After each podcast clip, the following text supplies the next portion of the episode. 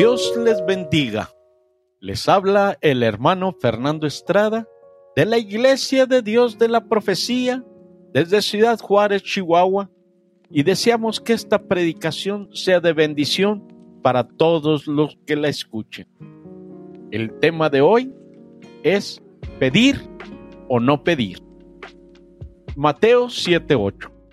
Porque cualquiera que pide, recibe, y el que busca, halla, y al que llama, se abrirá. Hace poco, una amiga me hizo un comentario muy interesante. Mientras impartía su clase en un estudio bíblico, uno de sus alumnos le hizo la siguiente pregunta. ¿No es contradictorio que eh, unos pasajes se nos motiva a orar por nuestras necesidades y en otros nos dice que no nos preocupemos, que Dios suplirá. Mi amiga me recuerda algunos versículos que hablan del pedir, como en Mateo 7:7. Pedid y se os dará. Buscad y hallaréis. Llamad y se os abrirá. Juan 14, 13 y 14. Y todo lo que pidiereis al Padre en mi nombre, esto haré para que el Padre sea glorificado en el Hijo. Si algo pidieres en mi nombre, yo lo haré. En Mateo capítulo 6, el Señor Jesús anima a sus discípulos a no angustiarse por el vestido o por la comida. Buscad primeramente el reino de Dios y su justicia, y todas estas cosas os serán añadidas. El comentario entonces fue el siguiente. Si un hermano en necesidad que tiene hambre está sin trabajo, no tiene con qué vestirse, ¿debo decirle que busque el reino de Dios primero? ¿Que se dedique a orar por las cosas espirituales y mandarlo a su casa de esta manera? Él no puede orar por comida, pues Dios se la dará y lo mando a su casa con hambre? ¿Qué se debe de hacer en ese caso? ¿Es malo entonces pedir por las cosas materiales? No tengo la costumbre en esta plataforma de entrar en análisis exegéticos profundos, pero sí reflexionar acerca de lo que nos dice la Biblia, tomándola como en un todo también quisiera ir un poquito más allá de la típica respuesta. Es que a Dios le gusta que le pidamos. Aparta la exhortación categórica y directa del apóstol Pablo en primera de Timoteo 2, el 1 al 3. Amonesto pues, ante todas cosas, que se hagan rogativas oraciones, peticiones, hacimiento de gracias por todos los hombres, por los reyes y por todos los que están en eminencia, para que vivamos quieta y reposadamente en toda piedad y honestidad, porque esto es bueno y agradable delante de Dios nuestro Salvador. Hay una oración en la palabra que tiene dos características muy especiales. Una, por quien la realiza y segundo, porque está considerada la oración por excelencia, el Padre nuestro. Veamos en Mateo 6, 9 al 13. Vosotros, pues, oráis así.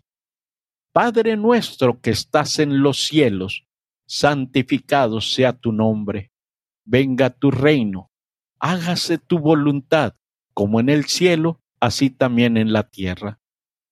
El pan nuestro de cada día, dásnoslo hoy. Perdónanos nuestras deudas, como también nosotros perdonamos a nuestros deudores. No nos metas en tentación, sino líbranos del mal, porque tuyo es el reino, el poder y la gloria, por todos los siglos. Amén. Qué hermosa oración. comienza con una alabanza reconociendo la divinidad del Padre, pero en el versículo 10 no es otra que una petición. El versículo 11, una petición por el pan diario. El versículo 12, una petición por perdón. El 13, una petición para ser librados de la tentación y el fin del versículo 13 concluye explicando el porqué de esas peticiones, porque de Él es el reino, el poder y la gloria por todos los siglos. Si el Señor sabe que necesitamos alimento, entonces, ¿para qué pedirlo? Como en el Padre nuestro. Vamos más allá. Si Dios sabe que nosotros tenemos necesidades de perdón, entonces, ¿para qué pedir perdón? ¿Y por qué ser específico? ¿Ha pedido perdón alguna vez diciendo, Señor, perdóname por el pecado aquel? Tú sabes cuál. El del sábado. ¿O no dice la Biblia que debemos confesar nuestros pecados?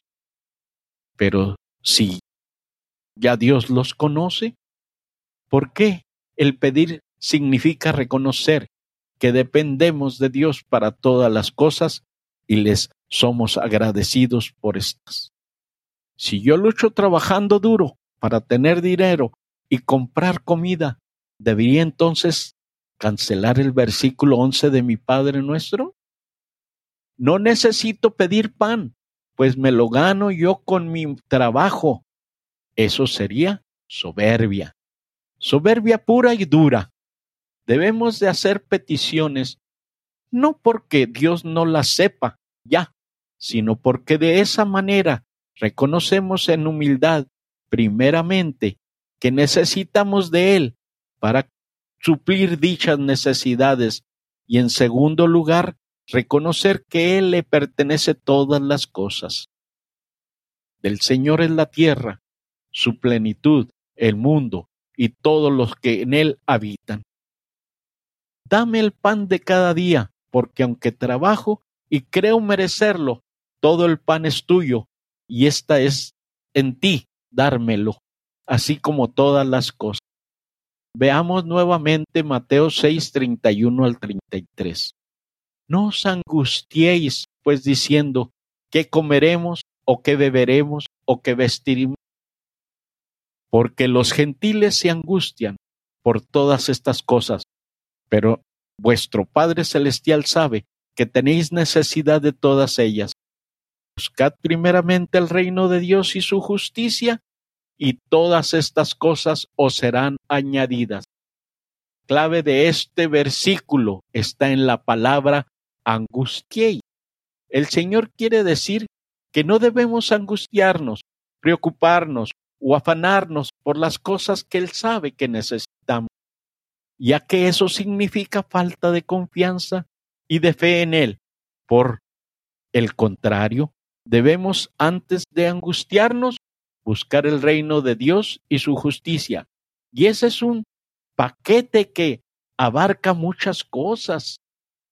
No debemos cometer el error de sobrefalsear el término reino de Dios. Buscar el reino de Dios no significa apartarse a orar, y ayunar y dejar vuestras responsabilidades a un lado, esperando que sea Dios quien las supla. Si vemos a alguien en necesidad, no podemos dejarle y decirle que busque primeramente el reino y su justicia, ya que nosotros no estaríamos buscando la justicia, dejándolo en su necesidad, pues haríamos una cosa injusta y poco acorde con lo que dice la Biblia. Buscar el reino va más allá. Significa no solo cultivar la parte correspondiente de la oración o la lectura de la palabra. Significa vivir una vida ejemplar, honesta, esforzada, de buen testimonio, de continuo trabajo para mejorar y edificar en medio donde nos toca vivir, estudiar o trabajar. Y eso justamente trae añadiduras, las cuales Dios se encarga de darlas mucho más abundantemente de lo que pedimos o entendemos. Efesios 3:20 nos dice, y aquel que es poderoso para hacer todas las cosas mucho más abundantemente de lo que pedimos o entendemos, por la potencia que obra en nosotros. ¿Y qué hay acerca de pedir cosas materiales? ¿Debemos sentirnos bien o mal al pedir un automóvil, una casa propia, un compañero o compañera, un buen empleo, etcétera? Nuevamente Dios conoce los corazones y las necesidades de cada uno. Está bien pedirle, ser franco y sincero con nuestro Padre, pero sería conveniente antes de pedirle revisar nuestra motivación en profundidad. ¿Por qué estoy pidiendo eso? ¿Realmente lo necesito? ¿Estoy viviendo en función de conseguir eso que estoy pidiendo, siendo buen administrador de dinero, por ejemplo? ¿Qué pasaría si Dios no me lo concede? ¿Me estoy angustiando por recibir eso que tanto anhelo? ¿Busco de Dios porque le amo y lo necesito o porque amo y necesito la añadidura que Él me prometió si le busco? Estoy seguro de que Dios pondrá en tu corazón más de esas preguntas. Señor, te amo porque has sido maravilloso para conmigo. Debo confesar que muchas veces no sé cómo pedir y hasta dudo si debo de hacerlo. A veces me pregunto si hacerlo tantas veces es falta de fe y de confianza. Te ruego que me enseñes a pedir. Pongo delante de ti mis necesidades. Sé que las conoces, pero yo quiero reconocer que las tengo y te necesito para que éstas sean suplidas, porque tuyo es el reino, el poder y la gloria por todos los siglos. Amén. Les seguimos invitando a que nos continúen leyendo y escuchando en www.lavision.com.mx. Asimismo, queremos recordarle que cada domingo escuchen un diferente mensaje y de la misma manera les invitamos a que sigan leyendo nuestro blog. Queremos seguirlos invitando a que si quieren comunicarse con nosotros, lo hagan a armandocaballero18 arroba gmail.com. Que Dios nuestro Padre Celestial los ayude hoy y siempre. Es el deseo y oración de su hermano en Cristo, Fernando Estrada.